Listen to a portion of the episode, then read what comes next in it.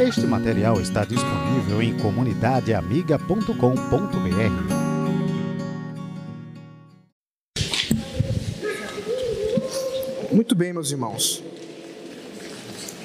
Como já adiantei, nós vamos tratar hoje do objeto do culto e do sujeito do culto. Quando nós pensamos em objeto do culto, nós estamos falando sobre Deus. Deus é o objeto a quem cultuamos. Quando nós olhamos para as Escrituras, é preciso que nos ambientemos um pouco a respeito é, do que se trata esse assunto, do que a, a Bíblia revela a respeito de quem é Deus, mas também quem são esses falsos deuses que eram adorados também nas regiões vizinhas ao povo de Israel. Para isso, numa espécie de contraste, é importante lembrarmos que é bem verdade que os povos vizinhos, e até mesmo Abraão, quando foi chamado por Deus de Ur dos Caldeus, viviam em profunda idolatria. E é exatamente essa a definição de um culto falso. O culto falso é ter o objeto errado, um objeto falso de culto. É isso. Se pudéssemos resumir de maneira muito simples, um culto verdadeiro tem o objeto verdadeiro de culto, e um culto falso tem um objeto falso de culto. E, e, é claro, o objeto falso de culto é um ídolo. O ídolo, portanto, é esse objeto ilegítimo de culto, onde não há nele dignidade para ser cultuado, mas a si mesmo ele o é. Você abrir comigo Deuteronômio, capítulo 4, versículo 15 ao 19, nós vamos ter um resumo da idolatria que estava aos arredores do povo de Deus.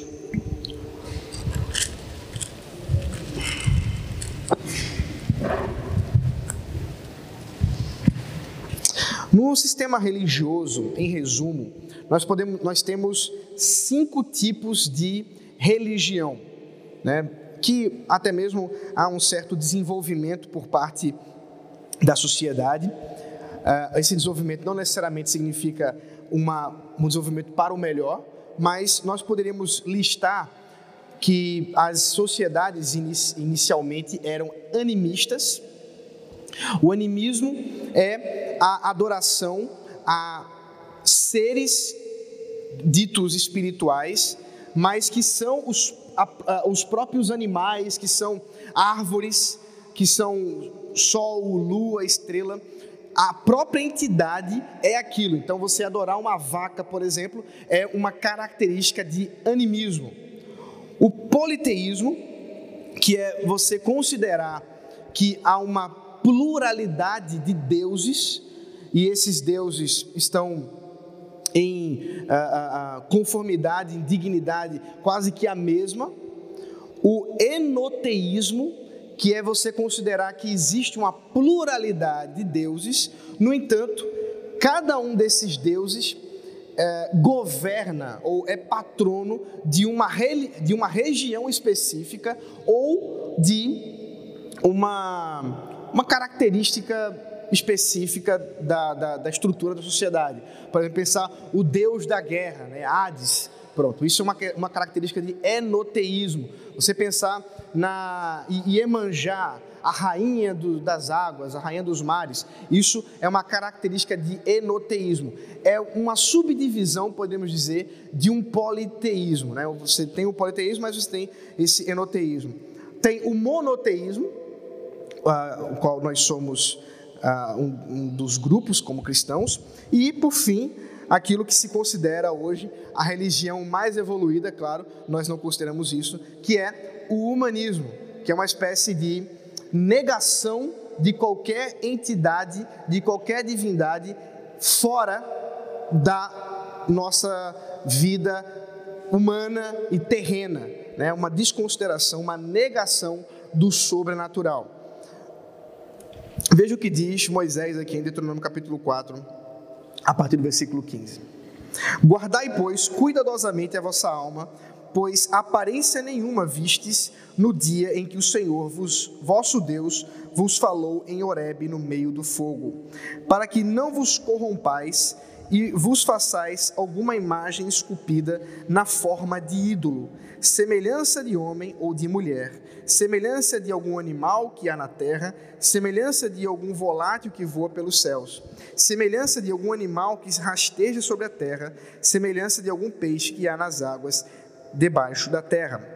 Guarda-te, não levantes os olhos para os céus e vendo o sol, a lua e as estrelas, a saber, todo o exército dos céus, sejas seduzido a inclinar-te perante eles e des culto àqueles coisa, coisas que o Senhor, teu Deus, repartiu a todos os povos debaixo de todos os céus. Então aqui você tem uma boa descrição da idolatria que era da vizinhança ali do povo de Deus. Como é que é essa. Ah, antes mesmo de falar da natureza do ídolo, deixe-me dar um, um ponto interessante. Quando nós vemos em Êxodo 20 a proibição da parte de Deus de ter outros deuses e até mesmo de fazer imagem de escultura, essa proibição ela é única e exclusiva em todo o Oriente Próximo.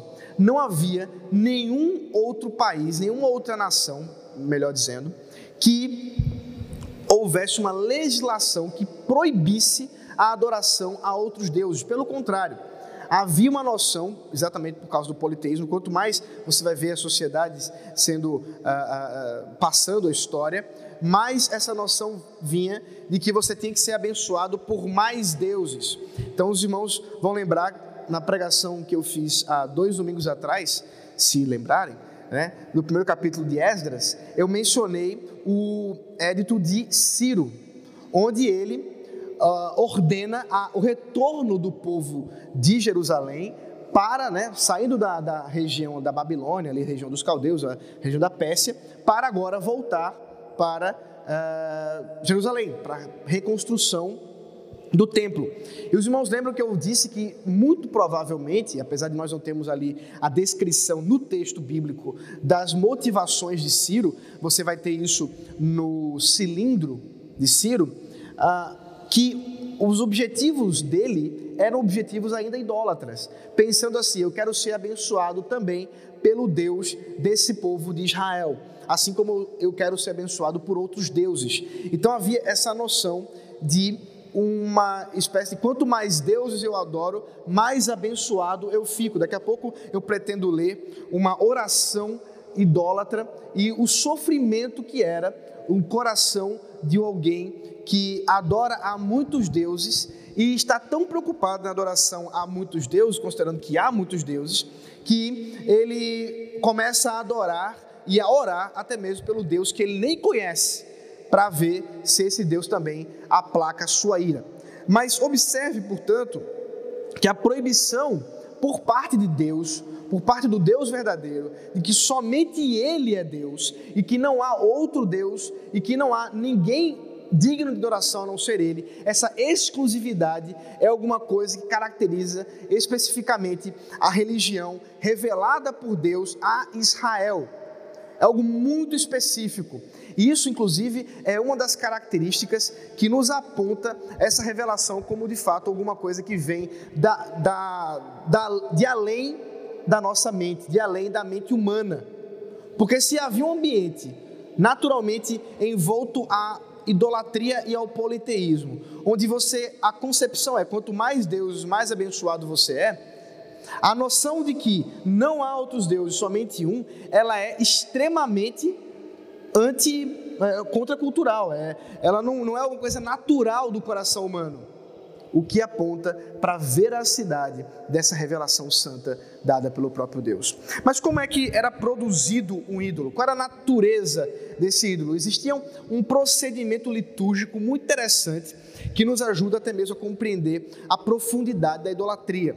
Então, primeiramente, o artesão, um artesão específico, era escolhido esse artesão, obviamente, deveria ser considerado ali entre os seus como uh, de grande capacidade técnica, porque ele ia fazer alguma coisa que seria perpetuado, que continuaria para além, inclusive, da sua vida. Ele era purificado, então ele entrava no templo do Deus que ele havia de, de, de, elaborar, de construir. Ele entrava naquele templo, ele era purificado pelos sacerdotes cultuais, né, pelas pessoas que eram separadas para o culto daquele Deus. Depois, ali mesmo, ele passava a produzir um ídolo, uma imagem a partir de algum material, madeira, ferro, ouro, prata, existiam pedra, vários materiais que ele poderia utilizar para fazer aquela imagem. Certamente as outras que já estavam no templo serviriam de molde, de exemplo, para que ele pudesse delinear, para ele pudesse desenvolver aquele ídolo que ele estava produzindo.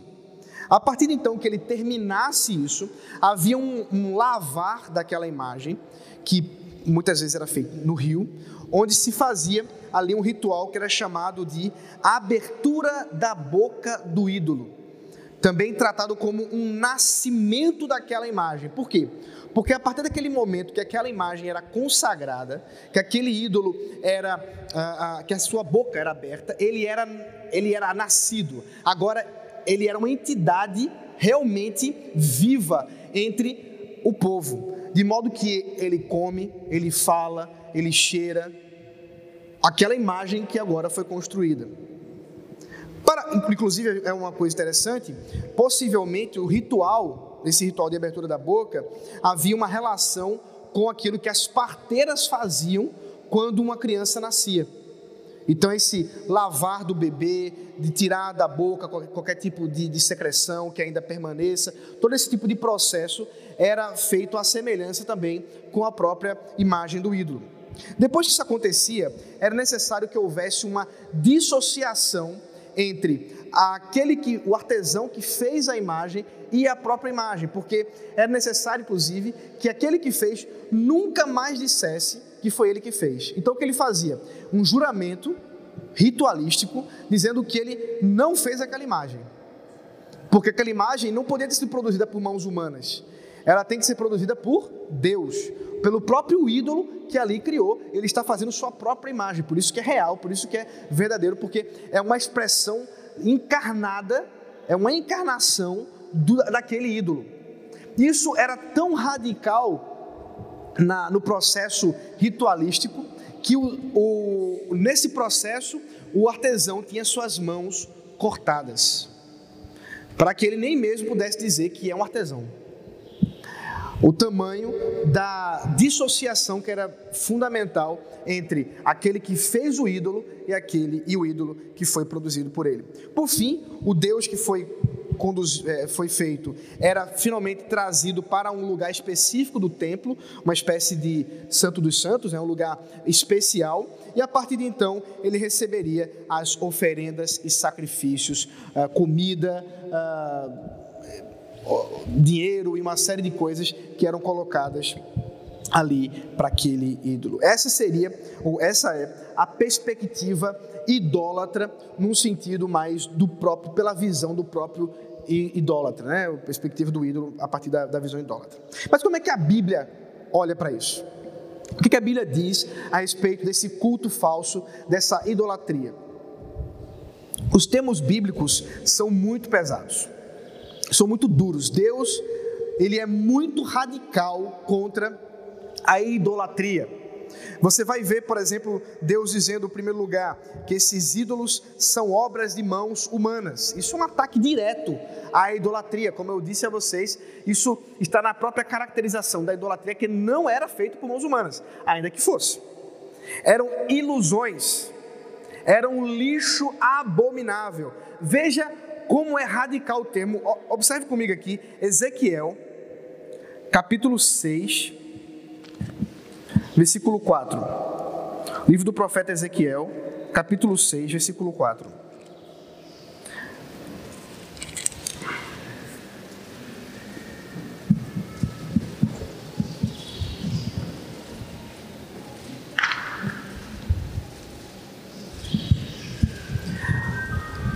O texto assim, ó: Ficarão desolados os vossos altares e quebrados os vossos altares de incenso Arrojarei os vossos mortos à espada diante dos vossos ídolos. Como é que está aí na, na NTLH? Esse final aí. Qual o termo que está usado? É ídolo? Alguém pode me dizer aí? O que que no versículo 4, finalzinho, o ídolo é o que? Hã? É ídolo que está escrito? Tá. Porque no original, no hebraico, você tem um termo aí, gilulim, que significa pelotas de estrume. Então, o que Deus está dizendo aqui é que esses ídolos são fezes. É o que Deus está falando diante do profeta. Então, perceba a, a terminologia dura e pesada com que Deus trata a idolatria. Os irmãos sabem, a idolatria era causa de morte em Israel. E não só isso, foi a causa do exílio, tanto de Israel, a nação do norte, quanto de Judá, nação do sul. A idolatria, portanto, era tratada de maneira extremamente radical por parte de Deus. E isso era fundamental, porque se você estava num ambiente onde a idolatria não só era algo comum, como era extremamente encorajada, era necessário que houvesse uma radicalidade para que isso não perpetuasse no povo de Deus. A idolatria está no coração do homem de modo profundo e desenvolve-se de modo extremamente criativo. Nós somos, como disse João Calvino, nosso coração é uma fábrica de ídolos. E essa fábrica de ídolos é extremamente criativa. Veja é, o Salmo de número 115. Aqui nós temos um contraste muito interessante entre Deus e Yahvé, o Deus verdadeiro. Daqui a pouco eu vou falar um pouco sobre o nome Yahvé, mas o Deus verdadeiro e o Deus falso, os deuses falsos. Salmo 115, versículo 4 e 8. Melhor, eu vou começar na verdade do versículo 1 mesmo, do verso 1. Não a nós, Senhor, não a nós, mas ao teu nome dá glória, por amor da tua misericórdia e da tua fidelidade. Porque diriam as nações: onde está o Deus deles? Isso aqui é interessante. Por que, que as nações vizinhas perguntam onde está Deus? Porque não há imagem. Se eles vivem numa idolatria que todos os deuses têm imagens, um Deus que não tem imagem não existe. Então eles perguntam: mas onde está o seu Deus? Cadê a imagem dele? Nosso Deus, versículo 3: No céu está nosso Deus, e tudo faz como lhe agrada. Daí o contraste agora a partir do versículo 4: Prata e ouro são os ídolos deles, obra das mãos de homens tem boca e não falam, tem olhos e não veem, tem ouvidos e não ouvem, tem nariz e não cheiram, suas mãos não apalpam, seus pés não andam, som nenhum lhe sai, lhe sai da garganta. Agora, o quanto é radical a idolatria. Versículo 8: Tornem-se semelhantes a eles os que, os que os fazem e quantos neles confiam. O que Deus está dizendo aqui, por meio desse salmo, é o seguinte: em primeiro lugar, Ele é o Deus sem imagem, Ele não precisa de imagem, não precisa de ser descrito, porque Ele é o Deus que está nos céus, o Deus Espírito. Agora, Deus não tem boca, mas fala. Deus não tem nariz, mas sente cheiro. Deus não tem mãos, mas pega. Deus não tem pé, mas ele anda. Eles, esses ídolos, têm boca, mas não falam. Têm olhos, mas não veem. Perceba o contraste radical entre o Deus verdadeiro e o Deus falso. E Deus diz: são semelhantes a estes, sem com boca e não falam, com olhos e não veem aqueles que vivem em idolatria. Isso aqui é um juízo muito pesado da parte de Deus, que vai ser inclusive desenvolvido em, nos profetas e vai desembocar inclusive no Novo Testamento. Inclusive, quando é, é, nós vemos Jesus falando sobre as parábolas, é perguntado a ele: por que você fala em, parábolas? Ele diz assim: para que aqueles que ouvem não entendam. Por que ele está dizendo isso? Porque esse povo vive em profunda idolatria. E só quando eles abandonam a idolatria que eles podem compreender as verdades que eu tenho dito aqui. E isso vai se desenvolver ainda mais quando nós vemos a, a Deus usando o dom de línguas estrangeiras, onde o povo, 1 Coríntios capítulo 14, o apóstolo Paulo faz referência à profecia em Isaías, dizendo que Deus, por boca de outros povos, quer dizer, por outras línguas, falaria e nem assim eles entenderiam. A idolatria cega, a idolatria ensurdece, a idolatria emburrece, a idolatria faz com que a pessoa tenha a sua mente completamente cauterizada, ela impede o idólatra de compreender questões simples a respeito de Deus. Veja Romanos capítulo 1 a descrição que o apóstolo Paulo faz da idolatria.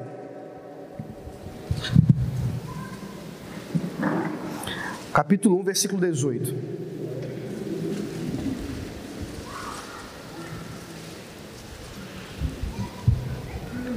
A ira de Deus se revela do céu contra toda impiedade e perversão dos homens que detêm a verdade pela injustiça Porquanto que de Deus se pode conhecer, é manifesto entre eles, porque Deus lhes manifestou.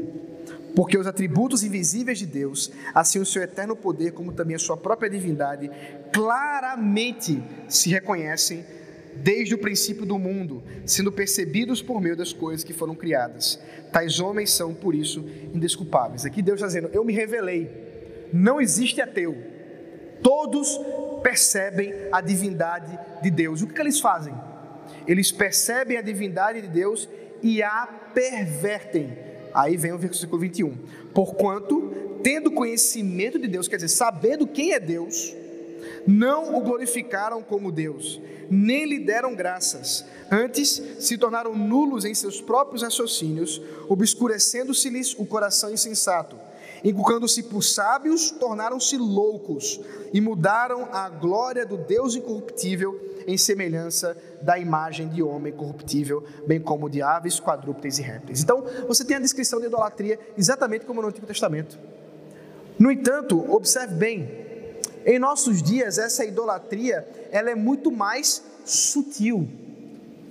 A não ser aqueles casos mais emblemáticos de pessoas realmente se curvando, e aqui eu me refiro, obviamente, ao Brasil, se curvando a imagens. Né? Eu não sei se você já passou por lojas de que vendem artigos esotéricos, que tem lá a pombagira, preto velho, é, é, Zé Pilintra, essas entidades que, que são a mistura de, de, das religiões afro com as religiões indígenas. Lembrando só um adendo, um parêntese que talvez choque. Segura na cadeira. Lembrando, meus irmãos, que isso não são demônios, tá certo?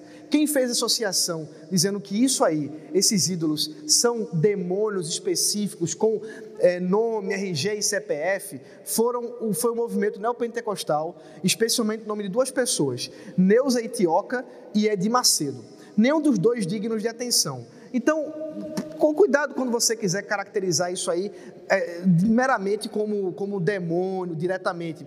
Na verdade, o que são isso aí? O que, o que são esses deuses?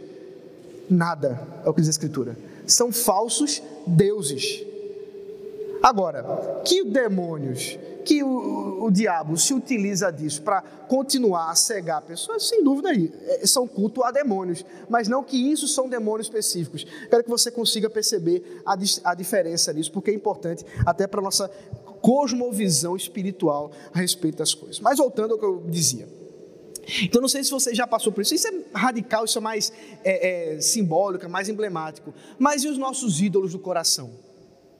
aqueles que são mais sutis, que estão é, mais enraizados, inclusive até com coisas boas. Quando nós idolatramos nosso cônjuge, quando nós idolatramos nossos é, é, filhos, quando idolatramos nosso trabalho, idolatramos poder, riquezas, sexo, prazer, até mesmo coisas lícitas que são distorcidas para que a gente torne isso ídolo. Porque é exatamente isso que é um ídolo.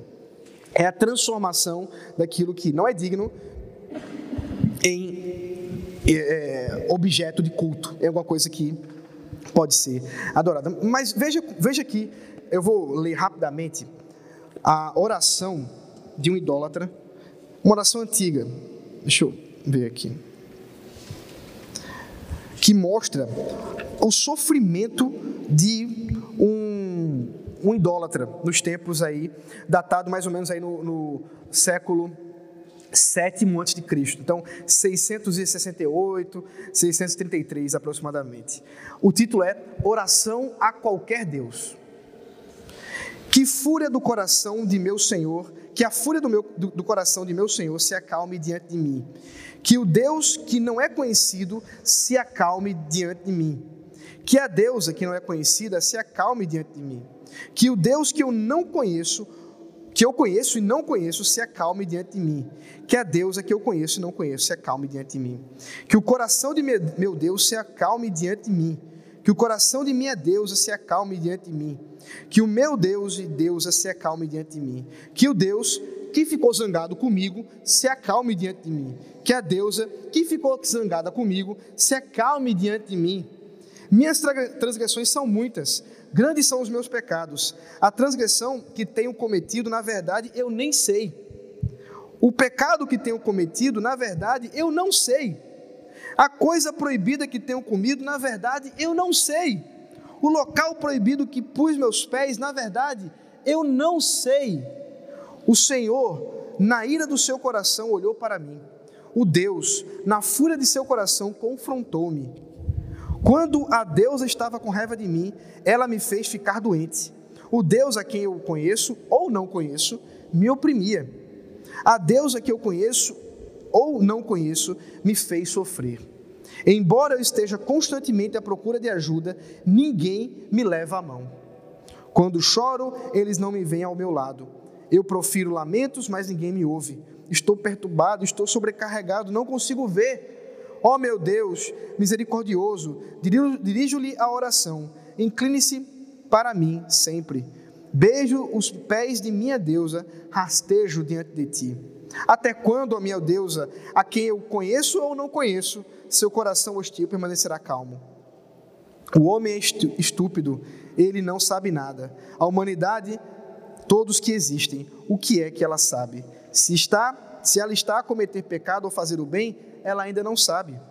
Ó oh, meu Senhor, não precipite seu servo ao chão. Ele está mergulhado nas águas de um pântano. Toma-o pela mão. O pecado que cometi, transforma em bondade. A transgressão que cometi, deixe o vento levar embora. Meus muitos crimes, retira-os como uma vestimenta. Ó oh, meu Deus, minhas transgressões são sete vezes sete. Remova as minhas transgressões. Remova minhas transgressões e eu cantarei seus louvores. Que o seu coração, como o coração de uma mãe, se acalme diante de mim, como uma verdadeira como uma mãe verdadeira e um pai verdadeiro se acalme diante de mim. Perceba o sofrimento desse idólatra. Ele não sabe a quem está orando, ele não sabe o que ele fez de mal, ele só sabe que ele está padecendo. Ele não sabe de nada, vocês perceberam bem, né? Ele diz assim: Eu não sei de nada. Então é, é como alguém cego, tateando no escuro, tentando achar alguma coisa que possa salvar a ele. Por outro lado, meus irmãos, o Deus verdadeiro, o Deus de Israel, o Deus da igreja, o nosso Deus, ele não é um Deus desconhecido. Ele é o Deus que se revela e que se revelou de muitas maneiras para que pudéssemos conhecê-lo e adorá-lo, adorando da forma como ele é. Ele é o objeto do nosso culto. Agora, caminhando para quem é Deus de fato, daquilo que é revelado. Então, vou fazer um resumo daquilo que a Escritura diz a respeito de Deus, o objeto do culto de Israel. Primeiro, os títulos e os nomes do Deus Israel. O nome mais comum nas Escrituras para Deus é Elohim. É um nome, inclusive, que está em músicas, você já deve ter ouvido. Elohim é uma palavra em hebraico para, no plural de Eloá. Então, nesse sentido, é um termo genérico, inclusive, para deuses também. Tanto para Deus verdadeiro quanto para deuses. E é curioso que o Deus verdadeiro se apresente como deuses. Em que sentido? Porque ele é tão majestoso que ele é o Deus que está acima dos deuses, digno de toda adoração. Então, é plural majestático, né? um plural de majestade. Ah, quando você fala com alguém que, que tem muita dignidade, você usa até mesmo plural. Então, você tem um outro termo, El, outro termo muito, muito conhecido até mesmo.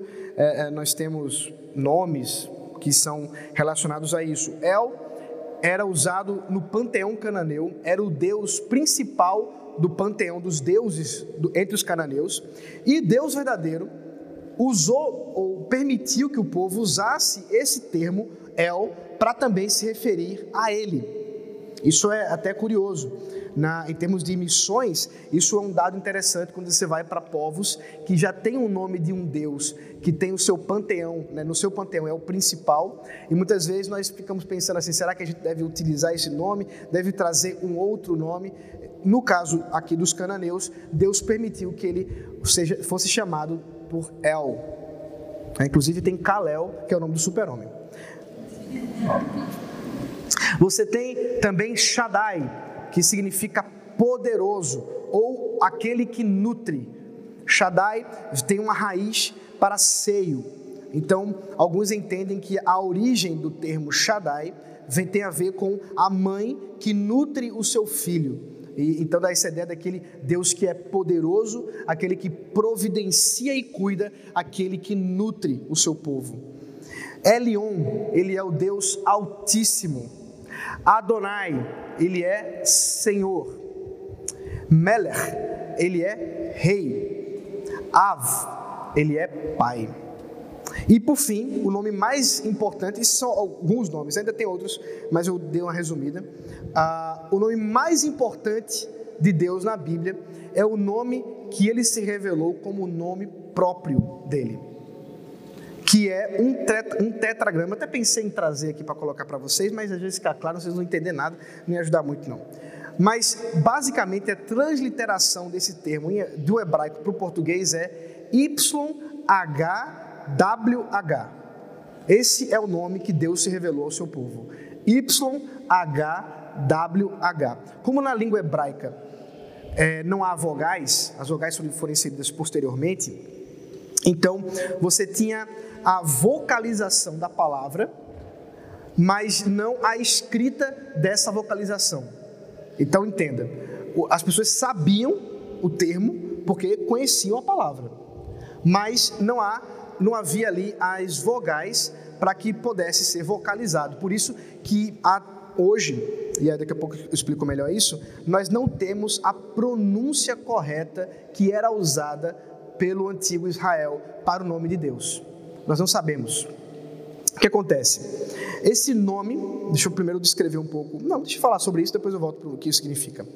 Essa pronúncia foi perdida porque, o, especialmente os judeus, é, quando traduziram a Septuaginta, temendo quebrar o segundo, o terceiro mandamento, não dizer o nome de Deus em vão, não dizer YHWH em vão.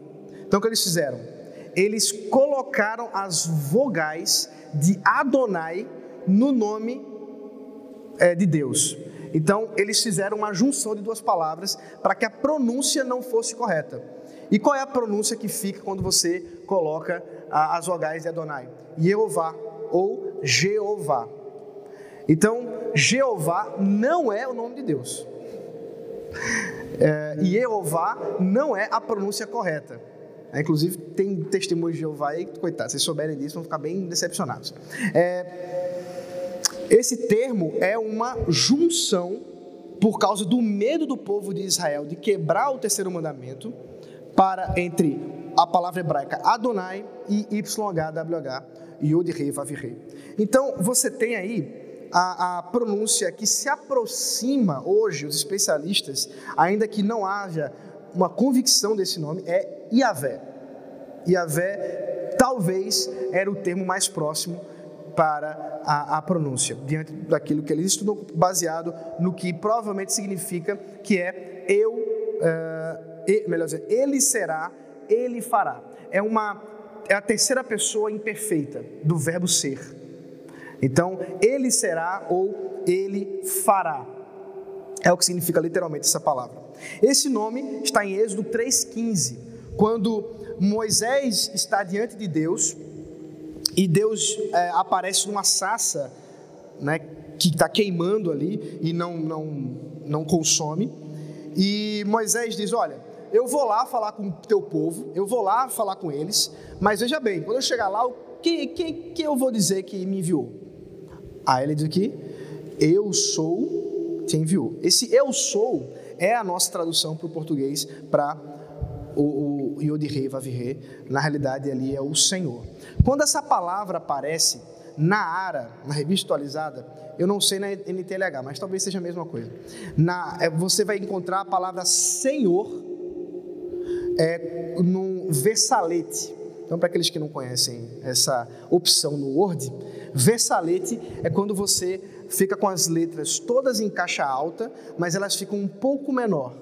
Então depois você pode consultar aí o, o, a sua Bíblia, quando a palavra Senhor aparece em versalete, nessa expressão que eu estou toda em, em caixa alta, um pouquinho menor, significa que o termo é, Yahvé, YHWH, apareceu.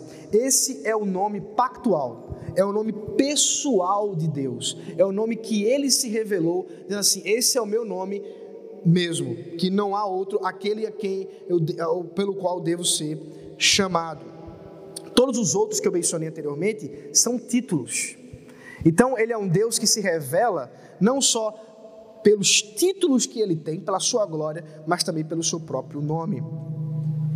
Então, na Septuaginta, você vai ter Kyrios.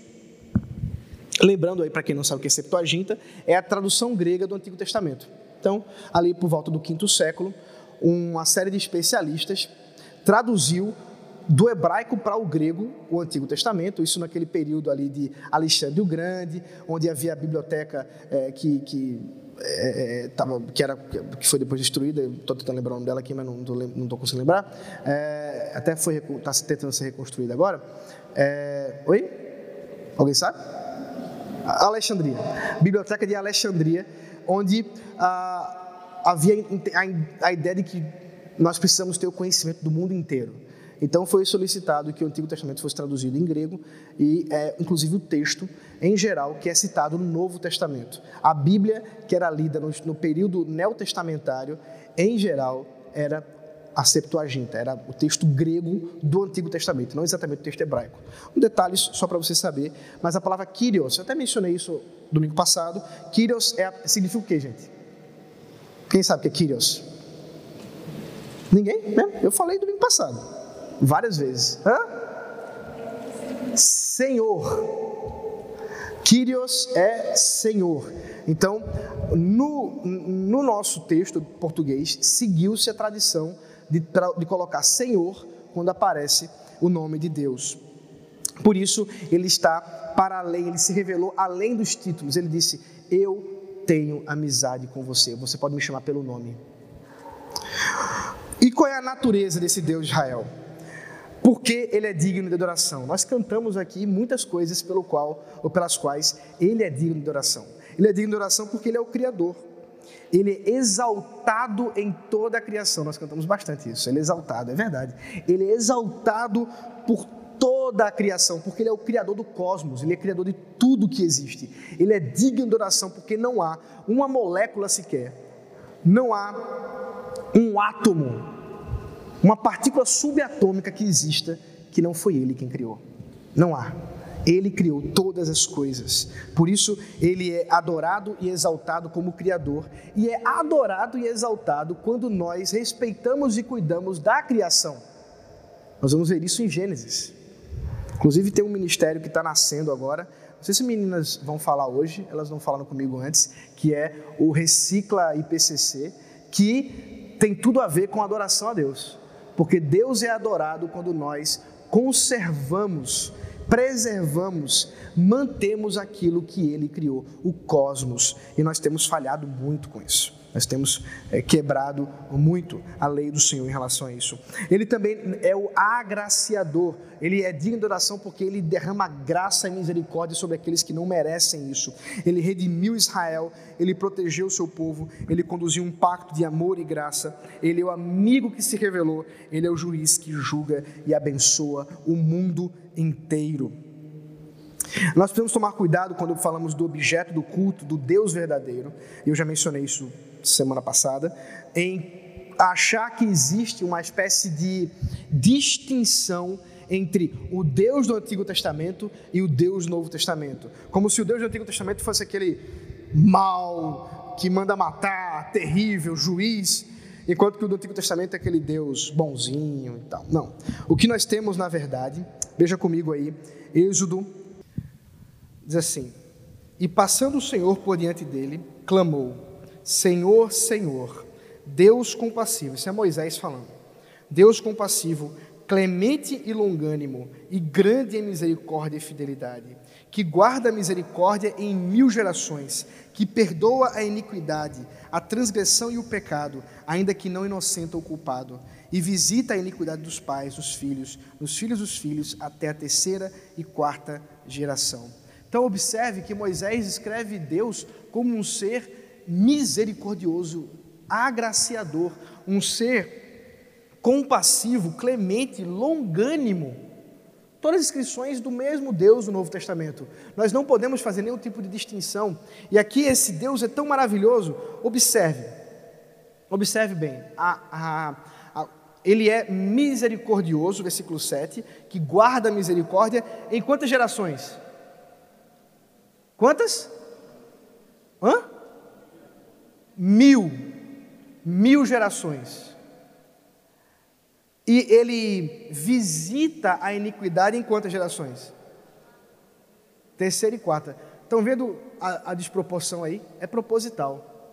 Ele é muito mais misericordioso do que ele é um Deus que derrama ira. Ele é muito mais. Perceba que é quase mil vezes mais. Ele é um Deus muito misericordioso. Agora observe o Evangelho de João, capítulo 1, versículo 14. João 1, 14. Vamos ver quem é esse Iavé. Vamos ver quem é esse Deus que é revelado no Antigo Testamento. Uh, capítulo 1, versículo 14.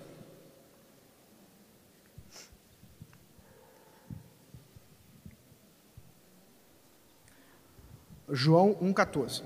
E o Verbo se fez carne e habitou entre nós cheio de graça e de verdade, e vimos a sua glória, glória como unigênito do Pai. Deus proibiu que se fizesse qualquer imagem dele, mas ele mesmo produziu uma imagem para adoração. Jesus. Ele é o Verbo encarnado. Ele é a imagem do Deus invisível. Jesus é Yahvé. Jesus é o Deus do Antigo Testamento. Isso é muito importante para que a gente entenda que o Deus adorado no Antigo Testamento, a trindade adorada no Antigo Testamento, ainda que não fosse revelado isso de maneira clara, é a mesma trindade do Novo Testamento. E em especial, o Deus que se revela no Antigo Testamento, que fala com o seu povo, é o Deus que se revelou no Novo Testamento, chamado Jesus Cristo. Aí a gente nem precisa ficar tão preocupado como é que pronuncia YHWH, porque a gente tem agora um novo nome, que é acima de todo nome, exaltado entre as nações, Jesus Cristo. A gente tem esse nome aí. É? Se você quiser falar em, em, em grego, é Yesos Christos. Ou se você quiser falar em hebraico, é Yehoshua. Então você tem, ou Yeshua em aramaico. Então você tem aí todas as opções de línguas, pelo menos as que eu conheço, né? É, Jesus, né? Só para falar que eu falei inglês. Uh, então você tem aí um, um bom número de línguas para você pronunciar o nome do Deus verdadeiro, Jesus Cristo. É Ele, Ele é o Yahvé. Ele é o Deus que se revela. E nós encontramos expressões culticas no Antigo, no Novo Testamento, mas eu queria especialmente ver com vocês algumas questões ainda. Eu, eu tinha o objetivo de falar sobre o, o sujeito do culto, mas eu acho que ele vai ficar só no objeto, pelo, pelo horário, pela andada carruagem aqui. Então veja comigo aí, é, Êxodo 19, 24. Nós temos o culto a Yahvé, o culto a Jesus, o culto ao Deus verdadeiro, de maneira assim maravilhosa. É uma das demonstrações culticas mais interessantes em toda a Escritura. Êxodo capítulo 19. Até o 24, a gente não vai ler esse texto todo, algumas porções.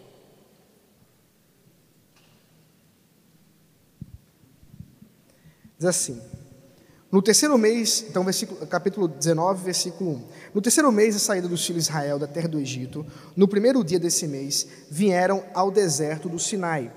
Tendo partido de Refidim, vieram ao deserto do Sinai, no qual se acamparam ali, pois se acampou Israel em frente do monte.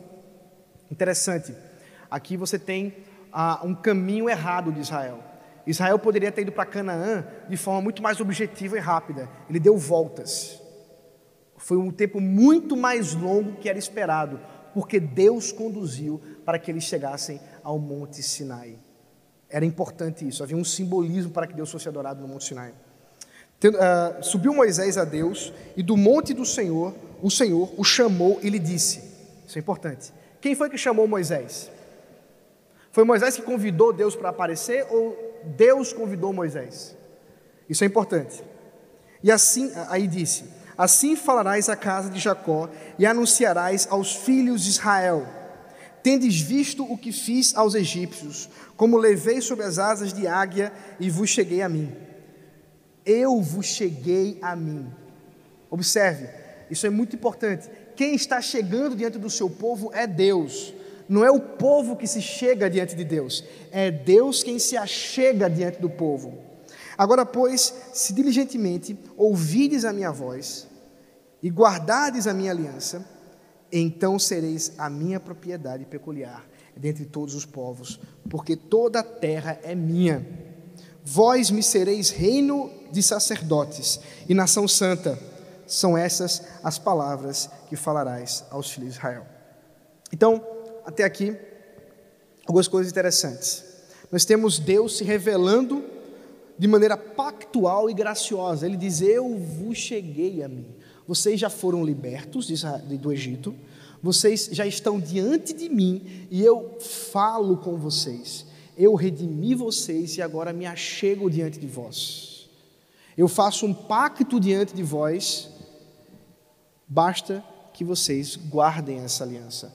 É importante observar essa ordem cronológica, porque ela mostra que o que está sendo feito aqui não é um pacto mediado por obras. Deus está dizendo assim: olha, se vocês forem bem, se vocês fizerem o que é certo, eu chegarei até vocês. Se vocês me obedecerem, eu irei até vocês. Não é isso. O que ele disse foi: Eu me achego a vocês. Eu faço vocês virem diante de mim. Agora obedeçam. Eu já os redimi. Então, essa ordem é importante porque primeiro Deus derrama graça. Primeiro Deus redime. Então, ele também requer do seu povo redimido que agora o obedeça, que agora caminhe com ele. É muito interessante observarmos esses aspectos, porque Deus convoca Israel para adorá-lo, Deus é redentor gracioso, Deus chama o seu povo para um relacionamento, Deus chama a obediência, Deus chama Israel para representá-lo ao mundo. Vocês serão reino e sacerdotes e nação santa para toda a terra, porque ela é minha. Há aqui um aspecto, inclusive, missiológico, missionário de proclamação. Uma vez que vocês são meu povo, vocês me representam diante de toda a terra. Deus também se revela de maneira indescritível, gloriosa e santa. Veja, pule um pouquinho aí, versículo 18. Todo o monte Sinai fumegava, porque o Senhor descera sobre ele em fogo. A sua fumaça subiu como fumaça de uma fornalha, e todo o monte tremia grandemente. Os irmãos conseguem imaginar o que está acontecendo aqui? Que maravilha! Deus está presente no meio do seu povo. Um fogo consumidor surge, um tremor terrível aparece.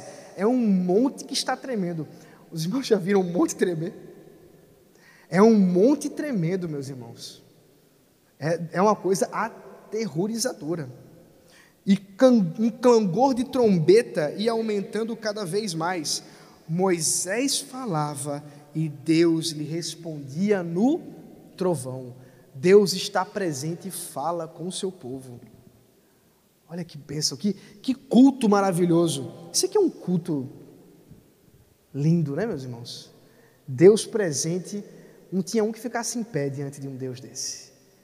Não tinha um que permanecesse é, impassível diante de um Deus maravilhoso que faz tremer o monte, que fala diante de trovão. Deve ser uma, uma voz bem grave. E é por isso que Deus convida. Agora veja bem, diante de toda essa glória, de toda essa santidade, de toda essa beleza aterrorizante, olha que privilégio. Ah, vamos lá para o capítulo 24. Você tem aqui umas, várias recomendações, as leis. No meio desse culto, Deus está ordenando o seu povo as leis que ele mesmo revelou.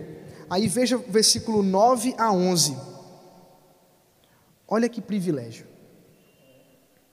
capítulo 24, versículo 9 a 11.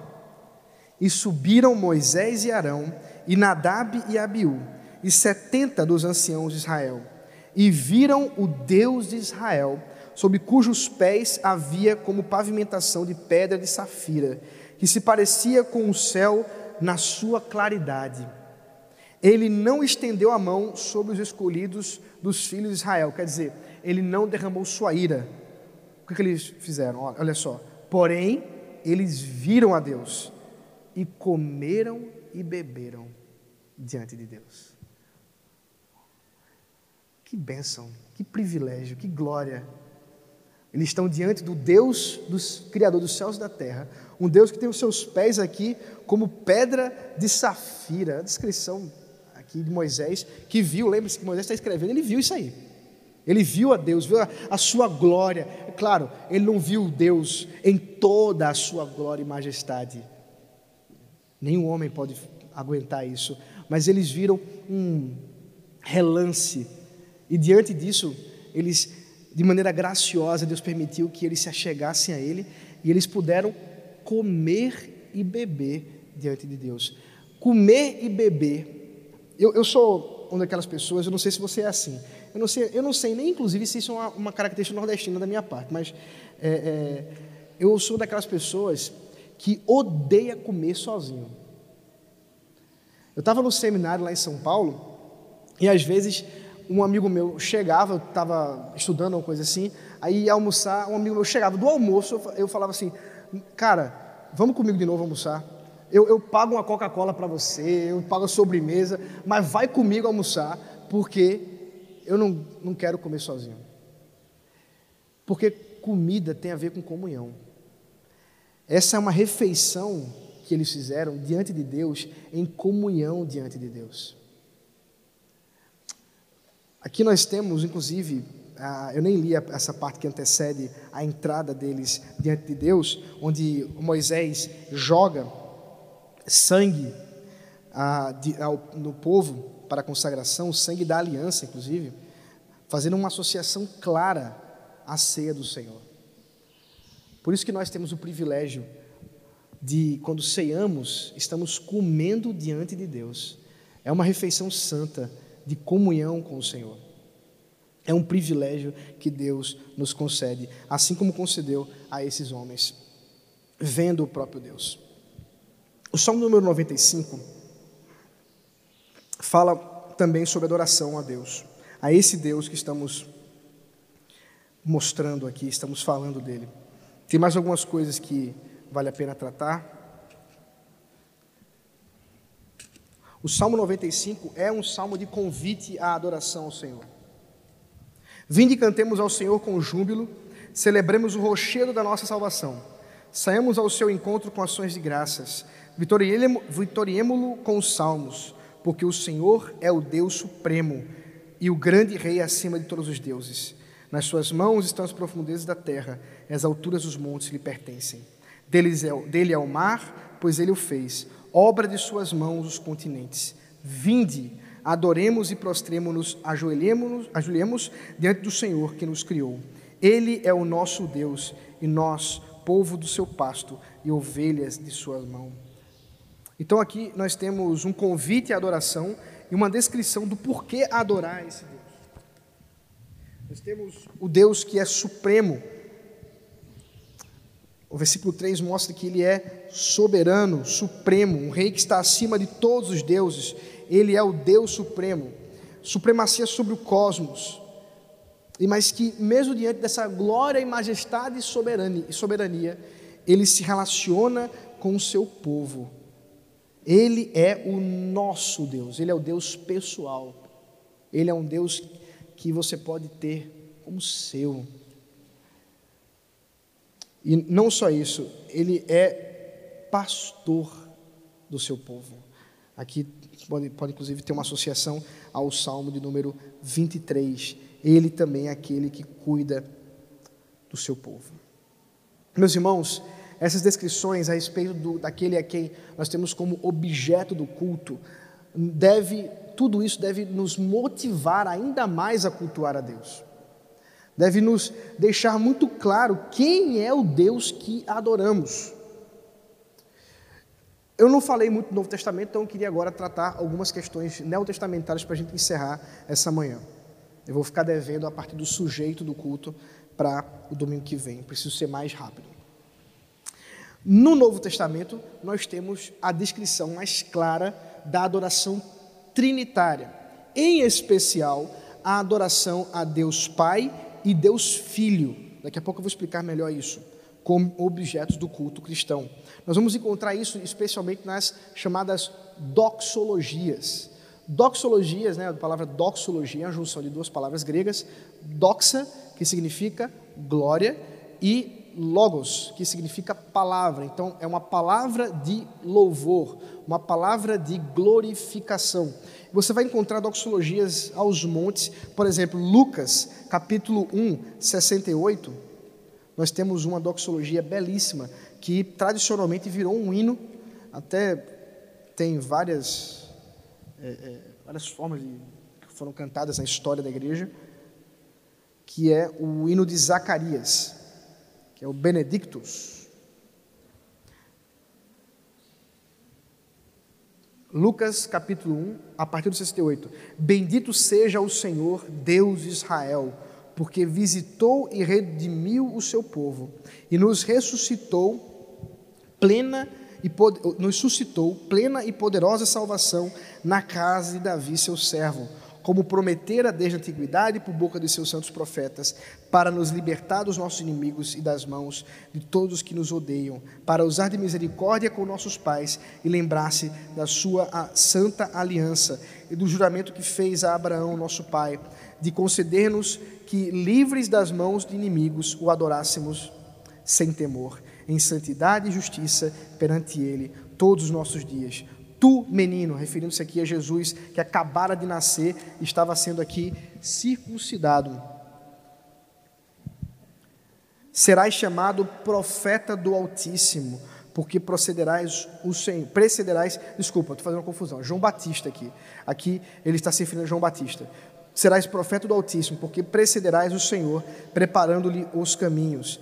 Então, o Senhor aqui, Kyrios, lembrando, está fazendo associação a Jesus, para dar ao seu povo conhecimento da salvação, no redimi-lo dos seus pecados, graças à entranhável misericórdia de nosso Deus, pela qual nos visitará o sol nascente das alturas, para alumiar os que jazem nas trevas e na sombra da morte e dirigir nossos pés pelo caminho da paz. Então aqui está Zacarias falando a respeito de João Batista e, consequentemente, adorando a Deus. Você vai ter outra doxologia famosa, essa bem trinitária, e muito, e muito conhecida porque nós falamos ela todo culto. Segundo, 2 Coríntios, capítulo é, 13, 13. Na verdade, não. Antes de, de falar essa, eu quero falar uma coisa. 2 Coríntios também, capítulo 1, 3. Dito seja o Deus e Pai de nosso Jesus Cristo, o Pai de misericórdias e Deus de toda consolação. Então você tem aqui a adoração a Deus, Pai. Você tem adoração também a Deus Filho. Talvez uma das mais belas adorações a Deus Filho você vai encontrar em Apocalipse, capítulo 5, versículo 11 a 13.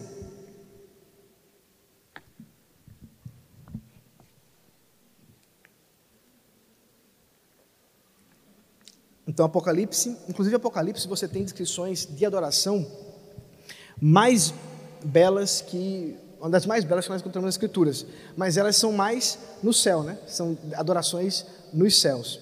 A adoração terrena você vai ter menos frequência, como aquela que eu mencionei há pouco, Êxodo 19 a 24. Então, uh, capítulo 5, versículo 11 a 13, diz assim: Vi e ouvi uma voz de muitos anjos ao redor do trono, dos seres viventes e dos anciãos, cujo número era de milhões e milhões e milhares e milhares, proclamando em grande voz: Digno é o cordeiro que foi morto de receber o poder e riqueza e sabedoria e força e honra e glória e louvor. Então ouvi que toda criatura que há no céu e sobre a terra, debaixo da terra e sobre o mar, e tudo que neles há, estava dizendo: Aquele que está sentado no trono e ao Cordeiro, seja o louvor e a honra e a glória e o domínio pelos séculos dos séculos. Então aqui você tem a adoração ao Filho, a Deus Filho sendo adorado pela igreja, sendo adorado pelo, pela criação, sendo adorado pelos anjos,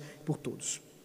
Uh, como eu já mencionei, Jesus é Deus, Jesus é Yahvé, Jesus é a, a, quem se refere. Nós vamos encontrar, por exemplo, Isaías 43, Mateus 3, 3 é um paralelo. Isso é bem interessante para aqueles que não consideram Jesus como Deus. É um paralelo curioso, porque Isaías 43 fala da voz que clama no deserto.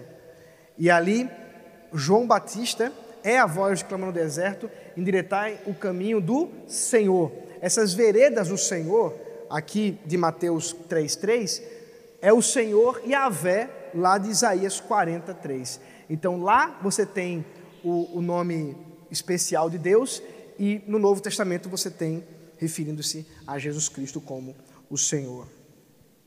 Agora eu não falei do Espírito Santo, vocês perceberam? Deus Pai e Deus Filho. E onde está o Espírito Santo nessa história toda? É curioso, tem uma, já uma coisa interessante. Você não vai encontrar nenhum texto atribuindo a adoração ao Espírito Santo diretamente nas Escrituras. Você não tem nenhum texto que diz assim, eles adoraram ao Espírito Santo.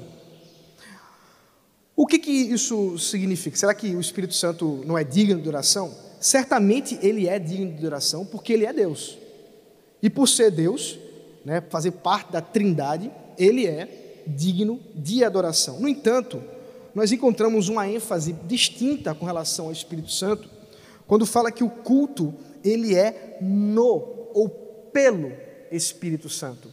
Veja Filipenses capítulo 3, versículo 3.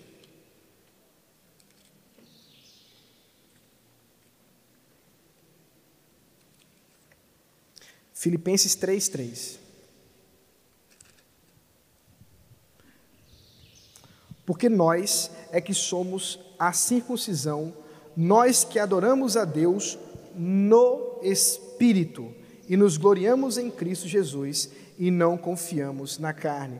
Então, o apóstolo Paulo está dizendo que a adoração a Deus é no Espírito Santo, é pelo Espírito Santo, é através dele. Quando, aí sim agora, 2 Coríntios capítulo 3, versículo 13, diz o quê? Esse é o, é, é o texto que eu queria mencionar antes. A graça do Senhor Jesus Cristo, o amor de Deus e a comunhão, a coinonia do Espírito Santo seja com todos vós. Então, é o Espírito Santo quem concede que o povo esteja em comunhão. É o Espírito Santo quem concede que o povo esteja presente diante de Deus, é o Espírito Santo que leva o povo de Deus diante do trono da graça, é o Espírito Santo que concede que nós sejamos transformados para que estejamos dignos perante o Deus a quem adoramos. E, portanto, por meio dele é quem nós temos verdadeira adoração. É, como disse é, Jesus, os verdadeiros adoradores adoram a Deus em espírito e em verdade. Então, pelo Espírito, tanto de maneira espiritual, como também através do Espírito Santo. O autor aqui diz assim: no verdadeiro culto, as pessoas da Trindade não podem ser trocadas sem mudar o significado de suas obras. De maneira geral, o Espírito Santo funciona como paráclito, o consolador, enviado pelo Pai no nome de Cristo. Ele é, de fato, o agente por meio do qual a vontade de Deus é realizada na terra. Mas o Novo Testamento nunca sugere que o Espírito Santo busca atenção para si mesmo ou busca adoração do povo de Deus. Então, aqui, para algumas. Eu vou, vou, falar de, vou falar de duas músicas que são conhecidas, porque muitas vezes a gente se perde nisso aí. A primeira música é uma recente eu até não conhecia, alguém mandou para mim um tempo atrás, até para cantar numa igreja que eu estava pastoreando, que é chamada de Santo Espírito.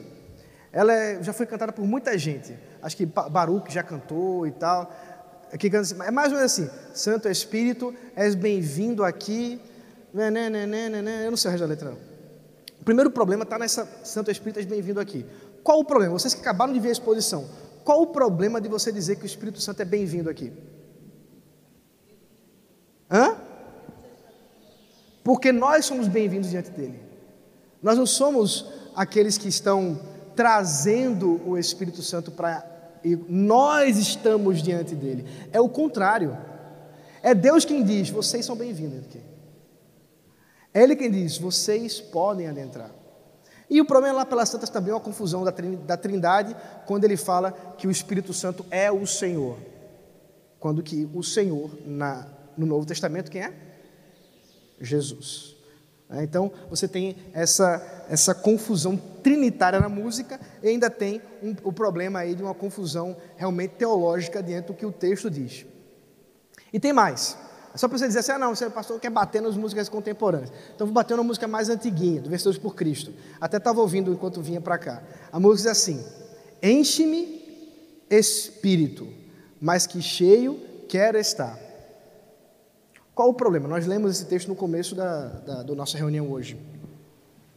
É que o texto não está dizendo que é o Espírito Santo quem nos enche. Está dizendo que o Espírito Santo é, é, é o Espírito Santo, é o conteúdo, é o elemento pelo qual nós somos cheios. Enchei-vos do Espírito Santo. Então aí você tem uma outra, uma, um outro tipo de problema, porque quem envia o Espírito Santo, como eu acabei de ler, é o próprio Deus e Pai, em nome do Senhor Jesus Cristo. É Jesus quem envia. Lembra Pentecostes? Jesus disse que quem, quem iria que capacitar o seu povo? Ele. Ele subiria aos céus para enviar o Consolador. Ele é quem nos enche e o Espírito Santo é quem é pelo qual aquilo que nós somos cheios ou preenchidos. Então, são problemas do, do culto contemporâneo. Né? Estou falando em por Cristo, é um culto contemporâneo ainda, viu, meus irmãos? Culto antigo tem que ter pelo menos uns 300, 300, é, 300 anos. O culto a Deus deve ser centralizado na pessoa de Jesus Cristo essa novidade de trazer o Espírito Santo, como mencionei agora, como centro do culto, de ter um momento, eu lembro, nos meus tempos de pentecostal, eu lembro que era muito falado assim, o Espírito Santo foi negligenciado por muitos anos na história da igreja, mas agora é o tempo em que o Espírito Santo deve ser adorado. Isso é uma confusão enorme, só precisa ler a Bíblia, mas não lê, né? Então, é preciso que nós observemos que não há negligência da história da igreja. As Escrituras apontam as funções específicas das pessoas da Trindade no culto. Isso, por exemplo, é uma, ajuda a gente a ver a oração do Pai Nosso. A quem está direcionada a oração do Pai Nosso? A quem? Ao Pai. Por meio de quem? Ou pelo nome de quem? E quem é que concede que nós possamos orar verdadeiramente? Com gemidos inexprimíveis, inclusive o Espírito Santo. Então são três pessoas da Trindade servindo e funcionando na oração, assim como também na adoração. Assim como também no culto a Deus, nós precisamos ser bíblicos nisso. Nós não podemos dar ênfases não bíblicas no culto. Lembra que a gente conversou sobre isso? O culto é como Deus é quer. É como ele já prescreveu. Então, precisamos tomar cuidado com aquilo que cantamos, a forma como pensamos e adoramos. Somos trinitários quando reconhecemos a presença e as funções de todas as três pessoas da Trindade no batismo, na bênção apostólica, na oração, na adoração como um todo. Mas o verdadeiro culto é sim cristocêntrico. Nós vemos Apocalipse capítulo 5. Nós lemos agora o cordeiro que é digno de adoração, o cordeiro que teve o um nome acima de todos os nomes, de modo que as três pessoas adoradas em Cristo executor da obra da criação e da redenção. Você vai ver essa mesma ênfase em Efésios capítulo 1, quando fala que Deus Pai predestinou, uh, que Deus Filho redimiu, que o Espírito Santo cela, mas com um refrão que é repetido três vezes: para louvor da Sua glória, da glória de Cristo. Então, que Cristo seja exaltado sobre nós o culto que prestamos é um culto que tem Cristo como centro, o Cordeiro que foi morto, mas ressuscitou. O culto que prestamos é o culto ao Deus verdadeiro.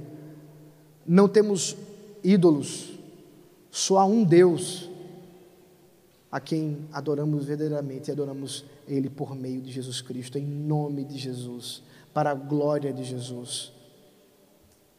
Deus seja louvado entre nós por isso, meus irmãos.